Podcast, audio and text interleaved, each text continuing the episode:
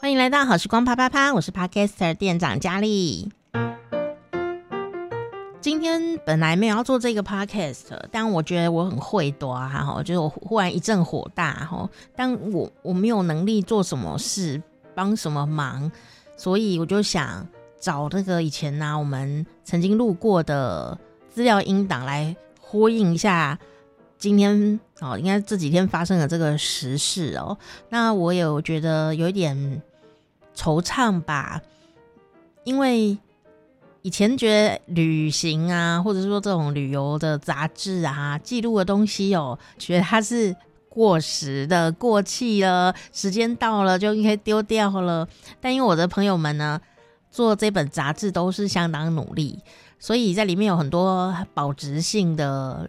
呃，影像资料啊、甚至他会帮你连接 QR code 的影片呐、然后文字资料啊、一些归纳啊、表格啊等等的，我都觉得很有趣，生活化又很精准。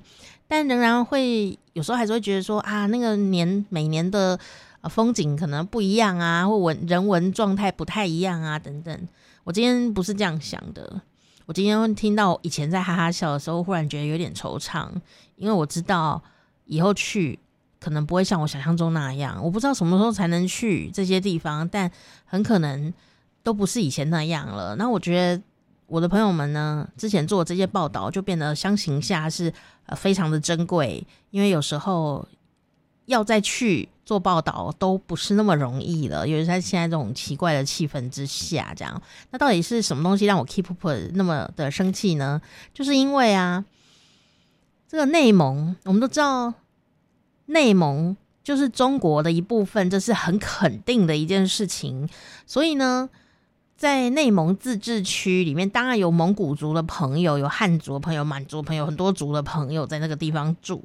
那既然是自治区，就是特殊管理的区域喽。所以呢，对于这个地方的这个民族的一些文化啊，当然就要特别留下来。不然我们去那里观光，如果他都跟我们一模一样，我们是要去做什么？所以每一个地方的这个特殊民族文化或语言，其实应该都要留下来，都应该好好保存。哪怕说我们有一个官方语言在使用，哪怕说可能这些语言方言啊，或者是这个呃主语呢不太常用，我们都应该极尽所能的去把它留下来。那我们在台湾就是这样子啊，我们都知道。富裕一个语言是多么辛苦的一件事情，可是我们仍然很努力的做。我们帮这个原住民的小朋友们啊，他们有自己的原住民的族语课本。那不同的族语，然后在不同的部落都有一些差异，而且不同族的差异又很大。哦，但是呢，大家都要去复兴自己的语言，你这样才有那个自尊心、自信心。那包括像是我们台湾呢，除了讲这个华语之外呢，也会讲客家话。哦，还有讲闽南语，就我们俗称台语啦。好，但台湾其实有很多种语啦。哦，但这个也是都要花时间去富裕、保存它，不然呢，你消失的不是语言呢，你消失的是文化。那有很多东西会断掉不见了，你就会觉得说啊，我也不知道这个为什么要这样。哦，那就这样，那人家要把它伤害掉或者消失掉，你也觉得无所谓啊，因为没有感情嘛。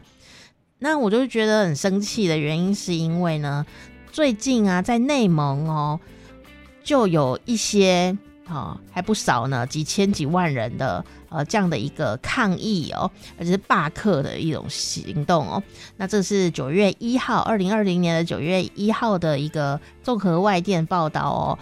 这个中国内蒙古呢，要求当地的少数民族，也就是蒙古族呢的学校。要以汉语而不是蒙古语呢？啊来教授核心课程，因为呢他们本来都是用蒙古语啊在教小朋友数学啦哦历史啊等等的这样子哦，不是说蒙古语课只有蒙古语课，而是就是其他课都是用蒙古语来教。但是呢，他们现在要求他就是数学啦，这些好理化啦什么的课程呢，这些核心课程要用汉语来教。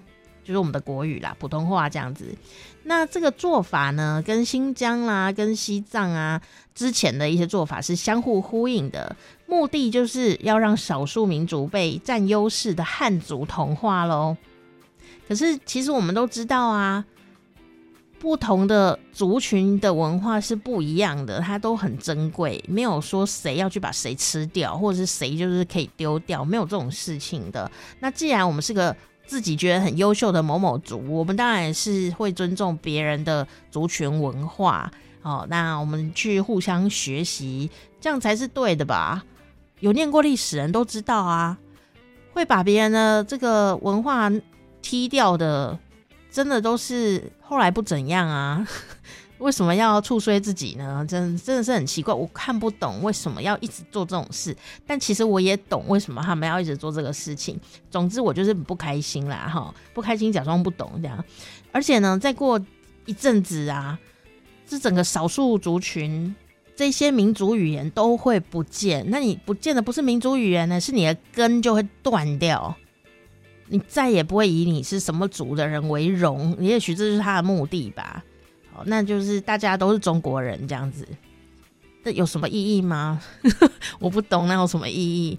因为兼容并蓄这一块大土地上有各种不同的文化，然后呢，每个自己都觉得，哎、我是这个中国的一部分，然后觉得很开心，然后展现自己美丽的样子，那才是一个泱泱大国该有的样子啊。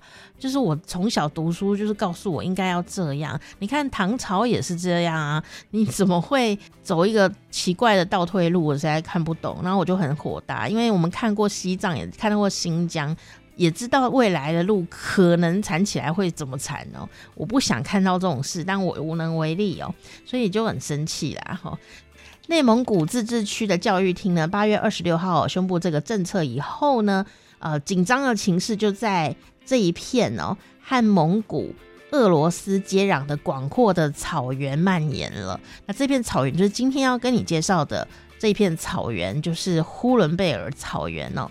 那当地的民众呢，就提供给国外的媒体啊一些影音片段哦。那其实他不是故意要提供给国外媒体哦，是因为他们自己在自己的呃国内媒体呢。呃，发送各种不一样的影像，啊，每个地区都爆发了大规模的示威抗议，然后呢，一夕之间又通通都不见了，许多的家长、学生呢都出来抗议，然后数以千计的学生罢课，然后他们又派了警察。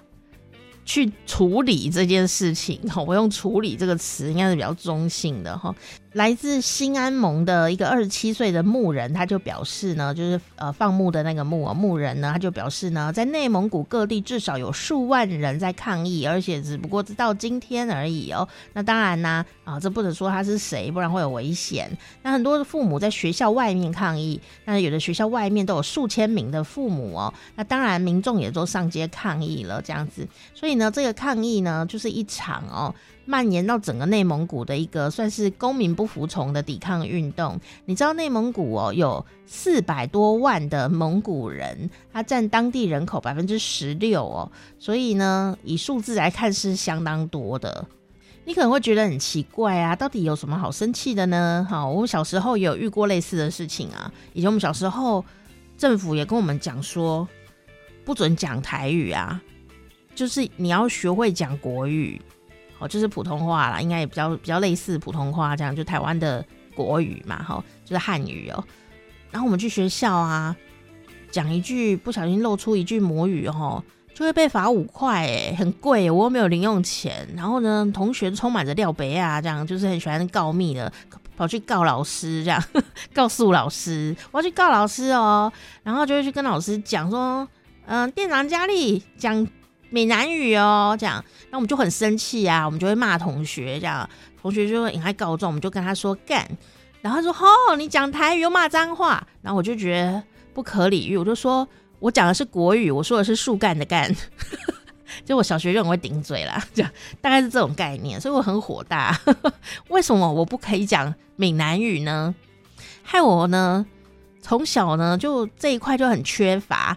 家里就真的为了要配合国家政策呢，就是一直讲国语。但事实上啊，我爸爸妈妈都是讲闽南语的，所以我回到阿嬷家啊、爷爷爷奶奶家啊、外婆外公家的时候呢，就觉得语言有点障碍哦。还有我现在长大还要花钱去学啊，还是学不好。就是很会听，但是我就是讲不顺，因为我环境里面没有人在跟我用这个语言的时候，是有一点辛苦的。但我又知道那里面也藏着很多美好的文化哦，所以我就要很刻苦这样哦，跟我们那个同事土豆人哥哥呢，哦，他的那个 podcast 哈，就是土豆人与元仔花，全部都是台语哈，很有趣，所以有兴趣朋友可以听。好，所以我就只能跟他聊天。偶尔也用一下，因为我真的是讲不顺呐，然后就很大量的用都用不顺的，有点可惜哦。在现在这个内蒙的状态，就是说呢，有的学者就担心啊，这个举动哦会削弱母语教育哦，也有违呃中国的宪法对于少数民族语言文字平等的保障，所以自己砸自己的脚的一种概念哈。当然啦，你可能会讲说，诶。当然，学汉语跟普通话也是很重要的啊，因为才能跟世界接轨，这样或者跟跟其他的城市接轨。我我我相信啊，我相信。但因为呢，他们已经是整个整个电视啊，整个媒体全部都是讲汉语、讲普通话，都很标准啊。连那个历史剧啊，大家明明都是穿着古装或者什么蒙蒙古人啊、藏族人啊什么人的，都讲国语啊，所以。看电视就能学会国语啦，你的环境全部都讲那个语，那只是想要好好留下自己的族语，有什么不对呢？我看了以后觉得很担心，不只是文化的问题哦，因为他们现在起来抗议，在中国恐怕呢也会有一些呃，不知道后面会怎么样处理这个事情。我希望能够好一点，这样啊，能够好一点，不然又会要。又要老戏重谈呢，又要说什么这个族呢，又跟什么国呢，又又怎么样了呢？啊，一定有勾结啊什么的，好，就一大堆莫须有的东西一直跑出来。然后你看他又跟国外勾结了，怎么那么爱跟国外勾结？那你应该自己检讨一下，为什么人家都不去跟你做朋友，都跟别人做朋友？这太奇怪了。所以我就觉得真的是看得很生气。当我们在台湾。那么努力的在维护原住民朋友，甚至呢，呃，各种不同的语言，像我们客家话有有有很多种腔调，也大家都很努力的在维护它，然后设立呃一个电视台啊，呃，专门就是以这个来播报这样子的一个时候，就看到有人这样伤害博大精深的文化们啊，就觉得非常的。讨厌这样哈，那当然呢，今天不是只有在愤慨，我们还是有一些轻松的东西。只是愤慨完以后，就想啊、天哪！我当我刚刚呢重新的在啊检查了一下这个以前录的这个讲呼伦贝尔草原的声音的时候，我就觉得好感伤哦。就说我一直以为我会去那里玩呢，但是我觉得现在很困难，尤其是我刚刚又讲了这一段以后，我想应该很容易就直接去了别的地方。哦，真的是令人担忧哈，很担忧，担忧不是担忧我自己，我不要去别的地方就没什么事哈。但是住在那个土地的人到底该怎么办呢？我真的觉得很难过哈。好，希望大家都可以好好爱护自己的文化，因为我有很多新住民的学生哦，那有一些真的是从中国大陆来的。六年前的时候，我很兴奋说：“哇，是吗？那你可以讲讲呃山东的谚语啊，用山东的呃方言来讲啊，啊，或者是用什么贵州啊贵州方言来讲贵州谚语啊等等，大家都不会讲哎，我就觉得好悲伤哦，因为那么大的一个省份，一定有很多文化是很不一样的啊，然后一定有很多当地的谚语啊，一定非常的有趣啊，已经都不会用了。”因为不知道学那要做什么，这样我就觉得好很悲伤啊！哦，那希望大家还是可以去找到自己的根在哪里。呃，不是说学汉语或其他语不好，而是说自己有什么不要浪费掉了，就是自己的家当要好好留着，这是很重要、很重要、很重要的一件事情哦。比方说有些地名。你若不懂那个语，你就不知道那是什么意思了呀。台湾的地名也是这样，何况是这个内蒙的一些地名。比方说，今天要介绍这个是呼伦贝尔大草原，大草原不用解释啦。那呼伦贝尔是什么？以前我们课本呐、都有写，背的背的很辛苦啊，一下子呼伦贝尔，一下子呼和浩特啊，都在内蒙古哦。那到底是什么啦？常常写错。但你如果知道蒙古语的话，你就不会弄错了，因为这个呼伦贝尔是呼伦湖跟贝尔湖，那这两个湖呢，在这样子一个地方。也就滋润了这一块草原，所以他们就叫它呼伦贝尔草原，是这样来的。那呼伦贝尔到底是怎么落在那里？它也有它的一个民俗故事哦。那等下最后再跟大家讲这个故事哦。呼伦贝尔呢，是一片没有污染的绿色净土哦，而且呢，它拥有中国保存最完整的天然草场，也是世界著名的天然牧场，这么美好的一个地方。好，那呼伦呢，其实在突厥语里面呢，就是湖的意思。那也有人称它为达赖湖。那达赖呢，在这个音比较近的这个声音呢，在蒙古语里面是海的意思。哦。所以他就是说，像海一样的湖，它是不是这么大呢？等一下我们在节目里面就会跟你分享哦。所以你就有一个画面在那里。那一样哦，我们以前会背得很辛苦哦，就是额尔古纳河，额尔古纳根河。哦，那这个额尔古纳又是什么意思呢？额尔古纳哦，超难念的一个汉语，其实它是蒙语哦。啊，额尔古纳呢，意思就是奉献。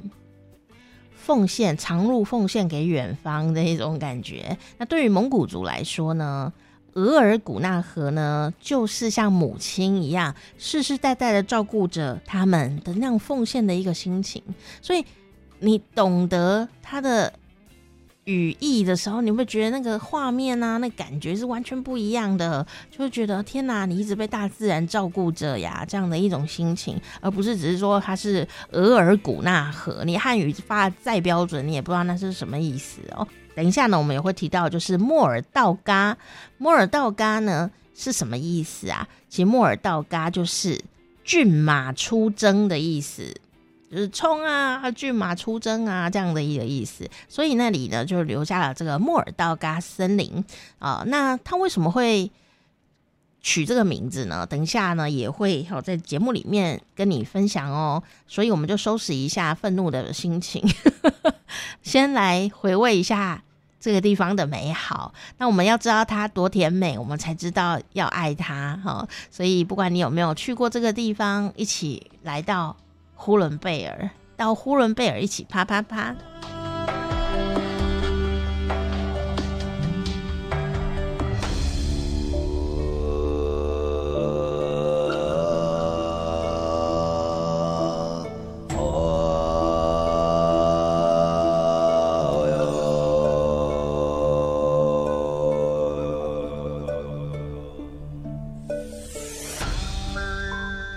佳丽邀请到我们的老朋友哦，就是来自我们《旅读中国》杂志的慕田。慕田好，嗯，佳丽好，各位听众大家好。我想它冬天应该超冷的吧？这个地方，嗯、对，叫做呼伦贝尔。呼伦贝尔，那呼伦贝尔是一个大草原吗？嗯，对，这边是，是呃中国比较偏东北这边的呃大草原。呃，呼伦贝尔它其实是在内蒙古的境内，所以这边有很多的少数民族。嗯、呃，不不论是民族还是风景。都非常的特别。那呼伦贝尔这边，它呃最有特色的景观就是草原。一提到呼伦贝尔，其实想到就是风吹草低见牛羊这个、嗯、这个景色啦。那当然除了这草原之外呢，我们这次还带大家到呃这边有嗯很大的湖泊，呃还有国界河，就是这里有一条额尔古纳河呢，它是中国跟俄罗斯的国界的河流。嗯、然后还有呃湿地的景观跟森林的景观，这边到北边呃就跟大兴安岭接壤了，所以会渐渐的从草原变成森林。这样子，嗯，嗯，是这个，大家可能在你的历史课本里面有一些想象哦，但是现在是二零一八年哦，所以你是去年去的嘛，对不对？嗯，对，去年去了，有什么不一样的感觉吗？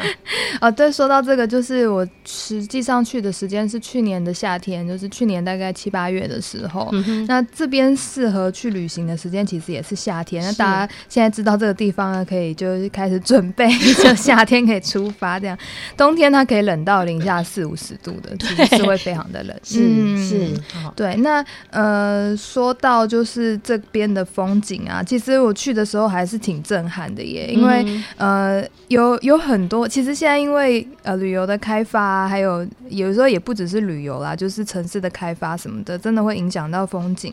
那有的时候我们事先看到一些很漂亮的照片，到现场其实很失望的嘛，对不对？嗯、但其实这次去呢，是觉得跟真的跟照片一样，我觉得很厉害，是是是，对对对，嗯、是这个蛮蛮了不起的。我记得有一次我们旅途中国另外一位好朋友就是。甘兆文，嗯，哦，他也说，他说他去，他不知道去哪里哦，他就拍照啊，他就说这里真的是。随便拍，随便都漂亮，嗯，就会拍出好照片。像我们这种人，就是死角很多，你一定要那样拍才会。但我想，呼伦贝尔恐怕也是一个哇，这本人跟照片一样漂亮的这样的一个状态。对对对对对，这边真的是这样子。是哈，那我刚刚看到他这里面呢、啊，也有很多用一二三四五六七八这样子，用数字来看呼伦贝尔哦。嗯，就我看到第一个啊，他写第一座，我差一点就眼睛看错，我看什么大安森林公园？为什么会有大安？森林公园，而且一看不是，是第一座大兴安岭国家森林公园。嗯，所以你也有到这个地方去吗？对，呃，虽然说我们提到那个呼伦贝尔会先想到草原啊，但是这一块区域呢，就是往北走就会跟大兴安岭的森林是接在一起的。嗯嗯，那这边就是有一个比较有名的森林公园，叫莫尔道嘎国家森林公园。嗯、呃，很有趣的就是这边很多地名其实都是蒙语嘛，就是蒙古族的语言。像莫尔道嘎呢，它其实就是骏马出征的意思。哦、呃，据说就是以前那个。成吉思汗啊，嗯、呃，他在这边就是呃有大吼一声莫尔道嘎，然后从这边开始就是呃开始征战各个部族，然后才建立他的地域非常广大的元代的丰功伟业这样子。对，对对有为的人都应该要大喊一句什么这样？对、啊，经过说大喊一句 Formosa，对，他而且喊了以后就会变成名字。对对对，那我们要喊些什么？哇，真的是很了不起的感觉哈！嗯、是，而且呢，哎、欸，以前我们可能会觉得说，哎、欸，就是草原吧，应该都是一样哦。结果后来发现呢、啊，光是因为内蒙古不止呼伦贝尔，嗯，但是光是呼伦贝尔就好丰富哦，嗯，而且呢，它的那个。民族啊，也是刚刚讲到民族很丰富，所以在这里面也可以看到很多，他是这个蒙古族的朋友们、嗯、哦的服装打扮啊，也有像 Hello Kitty 的蝴蝶结戴在小朋友身上。对啊，这个其实他们现在呃平时有很多也都住在城市，那可能夏天的时候会到那个就是草原上面在做一些牧业的活动，嗯、还有一些观光的活动这样子。对，这其实他们也蛮现代的啦，还是。有一些现代的打扮。嗯，因为啊，这个我们常常讲到一些地方哈，那你就想到传统民族，当然是一个特色。但是其实我们也不能忘记，现在是一个有网络的时代。嗯，对，所以所以他们有可能在他们的敖包里面上网吗？呃，应该说是在草原上面搜讯还是不太好。对，但他们通常都会有手机什么的，对，联系起来也是方便那样子。是，嗯、所以他不再是以前那种去一个遥远地方就哎、欸、好久没联络的状态。嗯，他联络现在也是非常的频繁的。对对对，是哈，嗯、而且呢，呃，这个呼伦贝尔草原呐、啊，它为什么叫做呼伦贝尔哦？嗯、原来是跟当地的两座湖泊有关系。嗯，对。那刚刚有提到，就是这边有各种不同的景色，包含了湖泊。嗯其实草原是一个就是降雨量比较低的一个地方嘛。是对。可是可是因为这边刚好就是有很大的湖泊的调节，嗯所以它其实就是这边的生物啊，还有它的水草的环境都是特别的好的。嗯、那呼伦贝尔这个名字其实是由这里的两大湖，就是呼伦湖和贝尔湖的名字结合起来是而来的。嗯、那呼伦湖是这里最大的湖，可是贝尔湖呢，它很有趣，它是跟蒙古国各分一部分的一个界湖，嗯、所以它如果你在贝尔湖里面游游泳游游游游太远的话，就会跑到蒙古国里了。这样子真的假的？其实应该是不能下去游的，对，用一种脑补的状态。嗯，是哇，真的实在是太有趣了。呃，而且呢，我们可能都不是很清楚说，呃，我们想说那个地方应该就是。草原啊，或比较内陆一点哦，嗯、应该没有鱼可以吃哦。对，这边的鱼鲜其实是不错的，而且这里的湖是大到你看不到对岸，这样子非常的大。哦，对对对对，怪不得他们。中国来的朋友有时候来的时候去看日月潭，就说这也没什么。对啊，因为日月潭还是很漂亮。对对对，没错。但 景色是各有不同啊。对啊，对啊。但是呃，像这个呼伦湖，就是呼伦贝尔这里最大的湖啊，它的大小大概是嗯两千个日月潭吧。好大，非常的大，非常的大。它是中国第四大的淡水湖，所以的确是不小。这样子。嗯嗯，有可能去那以为已经到海边了。对对对。是我们今天呢带大家哈，跟木田呢带大家一起到内蒙古哈的这个呼伦贝尔这个地方，而且呢，这个呼伦贝尔这个地方，呃，它不只是蒙古族哦，因为呢地理环境的关系呢，它竟然也有这个俄罗斯风情在那个地方，嗯，所以这个族叫什么名字啊？我这边就是介绍了三个不同的族群，那其实他们都多多少少受到俄罗斯文化的影响。是，比方说我们这边讲的一个布里亚特蒙古族，它其实也是蒙古族，但是蒙古族的其中一支。嗯、那呃，他们的祖先其实是从俄罗斯的贝加尔湖这边呃渐渐的迁徙过来的，嗯，所以其实他们的日常生活啊，虽然他们呃也有就是比较像蒙古族的这些乐乐车啊，然后那个。呃，蒙古包啊等等，然后他们的服装也其实跟蒙古族比较相似，跟他们日常生活的一些糕点啊，呃，还有他们的呃日常的打扮，其实很像欧洲的，就是那种 one piece 的洋装什么的，对对对。所以其实这是我觉得蛮有意思的。他们其实算是蒙古族的一支，但是日常生活的感觉却有点欧风。呃，因为这边其实已经跟俄罗斯接壤了，所以其实有很多的。华二后裔，也就是有点像混血儿这样子啦。那他们已经到了第三代、第四代、第五代了。嗯，那可能这边就是会有一些人的呃祖曾祖母之类的，那可能是俄罗斯人。所以这边很有趣哦，就是你会看到那个呃脸型，比如说鼻子大大的，然后眼睛是很像外国人眼睛，可是呃那个头发是黑色的。一讲出来的话是东北腔的中文，就觉得很错愕，很混搭。对对对，这边很有意思，这样子真的好、嗯，这个非常有趣。而且重点是啊，我们可以在这一期的旅途中国里面看到的照片，这照片都是很新的照片，对不对？嗯、是你们去拍的。对，好，我我怎么可以证明呢？因为里面还出现了慕田本人的照片，对啊。哦，所以那是油菜花田吗？嗯，对。这边到夏天的时候，如果是夏天去的话，会看到蛮多的油菜花的，嗯，而且就是真的那个花多到就是蜜蜂都会来的。哦，是是是，对呀，啊嗯，因为呢，呼伦贝尔既然是呃。很好的避暑胜地，所以夏天是一个非常优的一个好去处。对、嗯、对，可是去那边玩的话，要去草原呢，因为其实台湾没有草原嘛。嗯，那气候上面呢，也可能也不太呃熟悉哦。所以如果我们夏天去呼伦贝尔的话呢，大概什么时候去？而且有没有什么特别要注意的，像吃啊、嗯、穿啊这一类的东西？对，就是其实这边刚刚有提到，它是夏天最适合去哦，因为这边的纬度还是比较高一点，所以呢，大概六到九月是最好的旅游季季节，那这这个时候那个呃草原特别的绿，所以、嗯、然后蒙古族的一些传统活动也特别多，所以就比较容易碰上一些节庆啦。那可是呃虽然说是避暑胜地嘛，当然它就是比较凉爽，白天可能就是呃十五到二十度，其实非常舒服的啦，好凉爽哦。对对对，然后可是它到晚上就会很冷啊，可能会降到十度左右，因为草原特性这样。对对对对对，那呃再加上它的纬度高一点，所以就是。是呃，建议还是要准备一些防寒的衣物。嗯、那嗯、呃，还有就是夏天的时候，草原上面蚊虫还是多一些，所以要准备这个防蚊液这些的。是，是嗯、因为我们夏天都是穿。短袖短裤啊，嗯、穿凉鞋，所以其实去草原玩也不应该穿凉鞋。哦，对啊，不要穿凉鞋，因为很真的会被虫咬到脚这样子，而且有时候也会需要走路啦，对对对，是是是比较不舒服。那再来就是吃的东西啊，这里就是牛羊肉料理呢，非常的呃，就是风行，嗯、呃，因为毕竟这里就是牧区嘛，那最好的最好的肉质其实都在这边了，不管是涮羊肉啊，还是这个诶手扒肉啊，总之就是其实羊料理。理很多。那我知道很多台湾人是不太喜欢吃羊肉的嘛，嗯，嗯，可以尝试看看。但是如果不喜欢，也不勉强，因为这边一般的餐厅都还是会有提供炒菜，而且非常的新鲜。如果这边的口味还是会比较偏东北的口味，所以会味道重一些。那如果不喜欢的话，可以事先跟餐厅沟通一下，不要放这么多盐跟油，这样就 OK 了。嗯，因为台湾人虽然我们自己觉得说，哦，我们都吃的很不清淡哦，重口味啊这样，结果出去国外以后发现啊，我的那个 世界环游世界导游的呃朋友跟我讲说，台湾人吃饭是非常清淡的。我说哇塞，见过世面人讲话就不一样。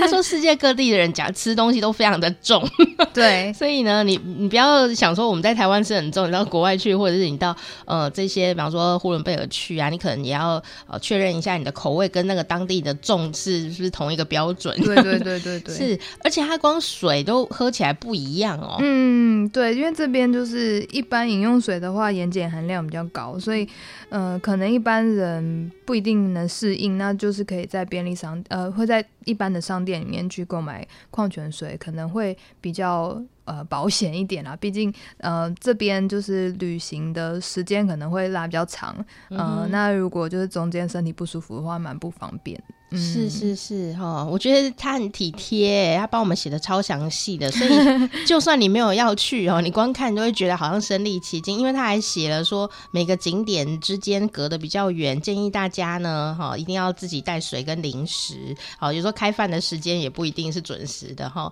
那可是呢，他也帮我们整理了说，如果你要去啊九天的呃全线的行程参考，你可以去哪里去哪里去哪里，要写的非常的仔细。好，那有一些呃细节。的状况，比方说，大家可能会想说要住的地方，说去是不是要住蒙古包？哈，其实也是可以住房子，是不是？嗯，对对对，嗯、呃，蒙古包当然是一个很棒的体验啊，但但但它当然就是比较不方便，因为可能附近就完全没有任何商店啊，嗯、然后还有它呃比较传统的蒙古包设计，基本上嗯就是厕所什么的还是会离你睡觉的地方蛮远，因为它可能就是。呃，一个比较像茅坑那样的地方，所以你就要晚上想上厕所，可能要出来走个一百公尺这样子，所以就是体验真正的古早味。对啊，那当然不是每一个人都能接受这样的生活条件嘛。不过呃，这边都还是有城市的，所以你也可以选择白天开车到草原去玩，然后呃晚上还是回到城市里的旅馆睡觉，那这样子也 OK。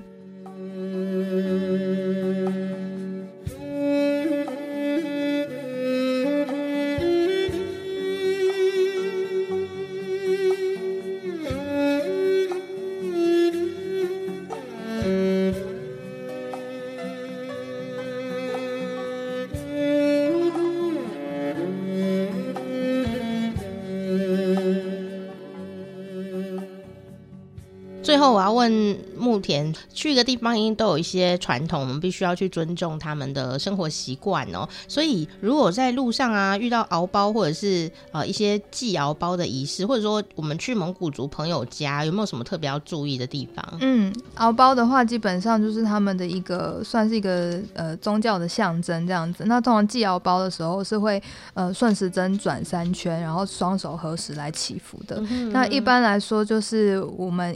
呃，虽然不是蒙古族，但也可以用同样的形式去祈福子。嗯嗯，那另外就是蒙古族，如果去蒙古族家里拜访的话，他们通常都很好客啊，那会就是拿酒出来呃迎接你。那就算你不喝酒，也一定要接过他们的碗，表示礼貌这样子。那另外就是呃，如果要进蒙古包之前。呃，通常都会开车过去，或是骑马过去。那不要停在那个蒙古包的前面，要停在后面。这是他们比较忌讳的一些事情。哦，是不能给人家停在门口的意思。对对对，哦、是是是，还不能踩门槛哦。嗯，所以蒙古包有门槛哦。啊、呃，他那个进去的时候还是会有的，然后要记得把头低下来，因为蒙古包的那个门通常都很矮。对，然后一进去就是成吉思汗像。他其实就是把那个门做的很矮，让你在见到成吉思汗像的时候必须要低头这样。故意的就对了。对对对，哦、所以就是要小心不要撞到头了这样子。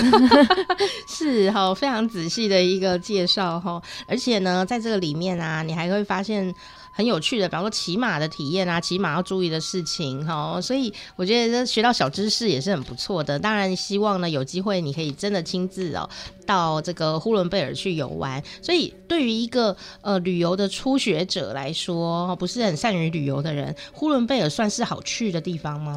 呃，呼伦贝尔其实也不难，因为它现在就是观光的开发其实是蛮完整的。嗯、那最重要的其实是找到一个好的司机，因为这边呃不太可能就是用大众运输来来玩啦。对，它很多风景都是在路上的，所以呃最好是找一个包车的司机。那找到好的包车司机就蛮重要的，通常就是可能价格也蛮合理的，然后他也会帮助你们安排行程，而且订不到房间呢、啊，其实这些在地的司机都是有一些人脉的。对对对、哦、啊，如果你自己订不到房间，他们也会帮忙。真的，嗯、因为你刚刚讲了嘛，它最美好的时间就是夏天。嗯，但这个事情大家全世界都知道。对对对，所以大家要去都是那个时候去。嗯，所以你可能东西也会变得比较贵一点，或者是房子根本就是房间也租不到了这样子。嗯，所以呢，一个好的包车司机就变得非常的重要。这样，嗯、那要去哪里找这些包车司机呢？欸、就是我们呃，其实。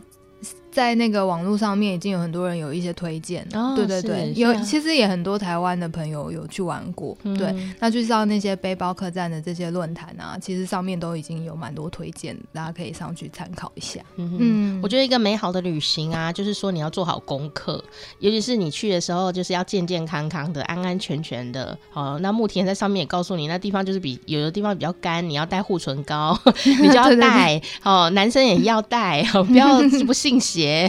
那跟你说要先订房，要做功课，要找包车司机，你就要做，因为有时候去啊，你就为了一点小小的事情搞得不是很愉快，比方说脚很痒啦、嗯、嘴裂开啊、很痛啊，这样子就有一点嗯扫兴哈。事实上这些东西都可以事先做好准备，做好准备的冒险才是冒险。嗯，对，所以有一些余裕可以去应付啊当地的一些惊喜的状况哈。那最后问你一个问题，你去呼伦贝尔带了什么伴手礼回来？你买什么？哎、欸，我觉得比较有特色。色还是一些俄罗斯的小物啦，嗯、就是嗯、呃，我觉得 CP 值最高的其实是俄罗斯的巧克力，然后带回来之后很容易分送亲友，然后它的包装又非常的漂亮。那再再更好的就是呢，这边的包车我们请到的包车司机，他嗯、呃、特别带我们到满洲里这个跟俄罗斯边境的一个城市，那这边有一些俄罗斯的食品批发。然后批发的那个商店就更便宜嘛，嗯、所以其实我们就买到比就是同样的巧克力，可能在观光景点买可能会贵个十块人民币之类的，哦、但是在这边就是特别便宜，然后包装也一样精美，然后我们就手刮了很多这样。子，对，带回来然后分同事啊还有朋友这样，所以真的是一个好的包车司机就带你上天，没错，真的耶，好，嗯、所以呢欢迎大家可以知道旅读旅读。就是你除了旅行以外，也要读书哦。那你可以很轻松的看到这些美丽的新的照片，然后也可以很轻松的知道很多的小知识哈。那如果你真的要去的话，我想呢，旅读中国这一期带我们去呼伦贝尔，就变成一个非常重要的一个参考资讯哦。你完全可以按照上面的指南呢，就很轻松顺利的可以哈，诶到达呼伦贝尔，然后玩得非常的开心。今天谢谢我们的慕田，谢谢，谢谢。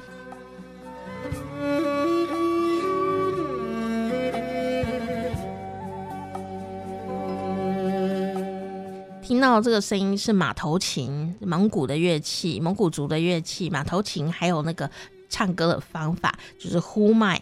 好，我们把那个电子杂志的连接啊，还有这个纸本杂志连接放在那个下面哦。有兴趣的朋友你可以按来看。然后，那当然下面有一些呃部落客们的影片哈，你也可以按来看哈。那你就可以稍微结合一下比较现代的概念。那当然呢，最新的状况呢。应该就是很多的抗议的现象啊！但是刚刚讲到这个“天苍苍，野茫茫，风吹草低见牛羊”这个《敕勒歌》里面呢，描写的蒙古大草原，当然很多人就想哇，奔驰啊！人家都说这个呼伦贝尔就是梦中的大草原这样子，但是呢。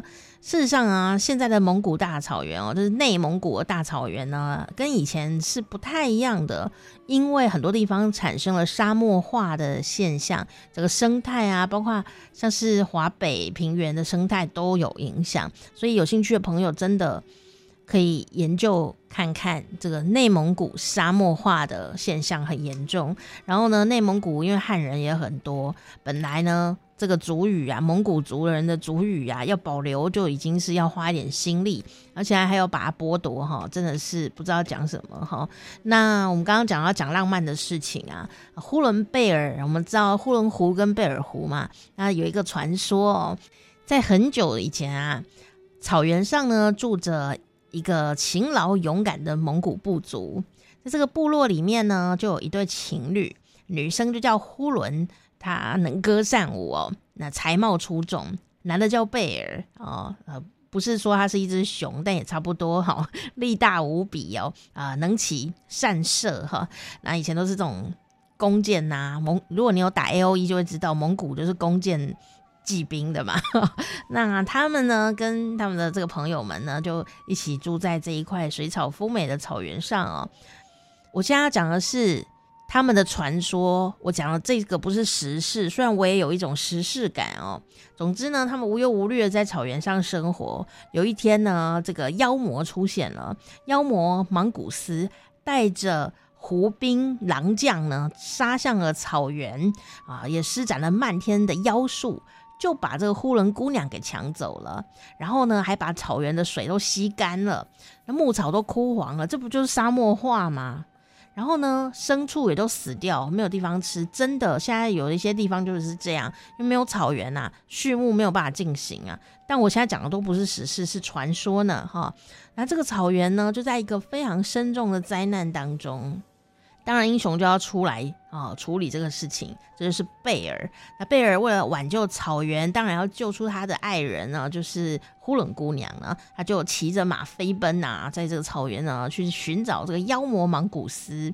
日以继夜的骑呀，利亚卡梅亚卡，一直骑长途跋涉的骑马，很累，所以呢，就让这个贝尔昏倒在地。在这个幻觉当中呢，半梦半醒之间，他仿佛看到啊，这个呼伦姑娘呢，因为不屈服妖魔莽古斯，所以呢，莽古斯很生气啊，就妖术呢，把它变成了一朵沙漠里的花。这朵小花呢，就在风沙中受尽煎熬。哎，就贝尔吓醒了，就发现，哎，旁边真的有一朵小白花哦。于是呢，他就把自己舍不得喝的水，那么珍贵的水拿来浇花，就没想到一浇花呢，这个花就咻就变成了呼伦姑娘，她现出人形，两个人见面当然就要抱抱亲亲哦，然后呢就说我们永远不要分开。这个时候呢，妖魔莽古斯当然不会罢休啦，哈，他又跑来抢呼伦姑娘。那为了呢，要救整个草原呢、啊，这呼伦姑娘也不是盖的，她就用聪明的方法呢设计哦，拿了这个莽古斯头上，他有一颗很大的珠子，充满着神力的珠子，就不要让莽古斯有神力，于是他就把他那个珠子拿下来，然后就把它吃掉。结果没想到呢，呼伦姑娘吃了那颗珠子以后，她就变成了一滩湖水。变成湖水有什么用呢？他就把整个芒古斯带来的妖怪呢，全部都淹死，通通把它淹没，这样，但自己也就牺牲了，他就变成了湖，可是也救了草原上面，就不会被这个妖怪侵袭。这个时候呢，贝尔呢也杀死了芒古斯，可是他发现呼伦姑娘不见了。他听说刚刚发生的事情以后，他实在太难过，于是呢，他也就直接跳到湖里面去。他没有打给张老师跟生命线，没有，他就直接跳下去了哈。就跳下去的时候呢，顿时就山崩地裂，轰！忽然之间呢，一个湖变成两个湖。啊，那一个呢就被人称为是呼伦姑娘的呼伦湖，另外一个呢就是贝尔先生贝尔湖啊。那整个乌尔逊河呢就像是一条彩带呀，把他们两个。牵在一起，那这个湖水呢，就滋润了草原，草原呢，终于又充满了生气哈，像我一样很生气这样。那羊群呢，就像小白云一样啊，在蓝天里面啊飘啊飘，就充满着小羊、小牛、小马啊，就像珍珠一样洒满了绿色的草原。所以呢，人们呢就啊，为了纪念他们呢，就把这个草原叫做。呼伦贝尔草原。那这个呼伦贝尔盟的名称呢，据说也是从这一对情侣的名字哦来的。有这样的传说，跟你一起分享哈，不知道是不是很真哈？因为传说总是众说纷纭呢。但你也知道，从这里面就知道，有这个敌人来的时候呢，他们都是会勇敢的，呃，骁勇善战的，不管男的女的都一样哦。遇到这个沙漠化的现实的状态，然后遇到有人要来剥夺这样的一个文化的血脉的时候，英雄们又在哪里呢？好，这个也是让我们觉得有一点感伤。最后还是又要感伤吗？不要，最后不要感伤。我要跟大家分享一个好吃的店，在高雄呢。好，高雄呢，高雄市啊，有一个内蒙古的小馆。然后一个餐厅，一个小馆子，老板娘啊，就是来自内蒙的人哦。然后我记得他是爸爸是汉人，然后妈妈是蒙古族。那他的亲戚朋友都住在蒙古国，但是他们本人是住在内蒙。那他呢，从小啊就是刀法精湛，在这个蒙古小馆里面呢，啊，好好吃哦，里面的什么东西都好好吃啊。对我来讲啊，就是。很很道地啊，这样。那当然，有些朋友可能会比较害怕某些香料，那我们就不能讨论了哈。但我自己是相当的喜欢这种边疆的料理哦。它有这个手撕羊排，就是用手来拿来吃的。然后真的羊排来就是羊的肋骨们呢，因为我不吃羊肉哦，所以我会觉得不知道会不会很好吃，但一试就知道了。我就想一个餐厅给他一个机会哈。如果这么内行处理肉类的朋友啊，都处理得不好，那我也不知道讲什么。哦，让我来看看处理羊肉的达人到底怎么处理羊肉。结果呢，真是对我来说是惊为天人哦。那我觉得非常的好吃。更重要是，因为那天呢，好像在防疫期间嘛，所以就没客人，就我们一桌。然后老板娘就出来就说：“哎呀，你们不太会吃肉吧？我们都已经哦。”很没有形象哦，就拿起来啃哦，这样不用用筷子，然后大家都看着我们，就说：“哎呀，这我们的确是这样吃的啊，这样拿起来啃这样。”但是呢，我们还是啃得不搭不起的，就很很不干净啊。他有附那个刀子，可以削那个肉，就是骨头边边的肉，但又不太会用刀子。跟我去的朋友，他也不太会用刀子，我们只是狂啃不已，还是不行。后来老板娘呢戴了手套，很专业的说：“我来帮你们吧。”于是他就来了一个桌边料理啊，他就帮我们把啃过的骨头呢拿起来再处理一下，就看到他精湛的刀法，处处处处处，竟然哦，从我们不要的骨头里面又削出一座小山可以吃的肉。当下我们就觉得还好。老板娘要来帮我们，不然他一定觉得我们超级浪费的，因为没有人会再吃了，有点可惜。然后那个味道啊，非常的好，就是看起来像是白煮，可是事实上一吃就知道它不是白煮，它里面有放那个胡盐呐啊，啊等等的香料啊，而且那个肉啊也是他特别挑选的，都他自己处理的，所以我觉得真的是非常的好吃。那如果你没有要吃手撕羊小羊肋排的话呢？其他的小菜呢也是挺不错的哈，那可是它的火锅就我觉得还好，就是当个汤喝还可以，它没有像呃一般的火锅店一样料一大堆的哈，就是很简单，当然它也比较便宜，可是它里面的菜啊都是挺挺有味道的，我觉得很好吃，所以被我列在那个呃高雄必吃餐厅清单里面，就是内蒙的一个小馆，你一查应该就有哈。我当下啊，在吃这个料理的时候，我忽然觉得真的是全世界真的可以用食物沟通哎、我当时觉得我怎么那么好吃啊？当然也是对到我的胃口啦，因为吃东西跟胃口怎么样是还蛮重要的，对到我的胃口。然后那一天呢，我的眼睛就是。又在喷血啊，所以心情非常的差。上菜来之前我都在哭，因为就心情很不好，就都看不太到菜的状态下，哦，吃到菜以后就觉得人生非常的疗愈啊。虽然出去眼镜还是看不太到，但是就觉得好开心哦，就是觉得这个要好好尊重人家的文化，因为美食也是文化的一环。所以可能是因为这样吧，所以我今天看到那个内蒙的新闻的时候就特别愤慨，因为对他是。有了一点情感的，而且还喝了马奶酒呢，哦，真的是非常的甜美啊！好，烛光啪啪啪，好，今天就是愤慨的一集，好，以美食作为结束，好，赶快订阅一下，消解我的愤慨，下次见，嗯啊。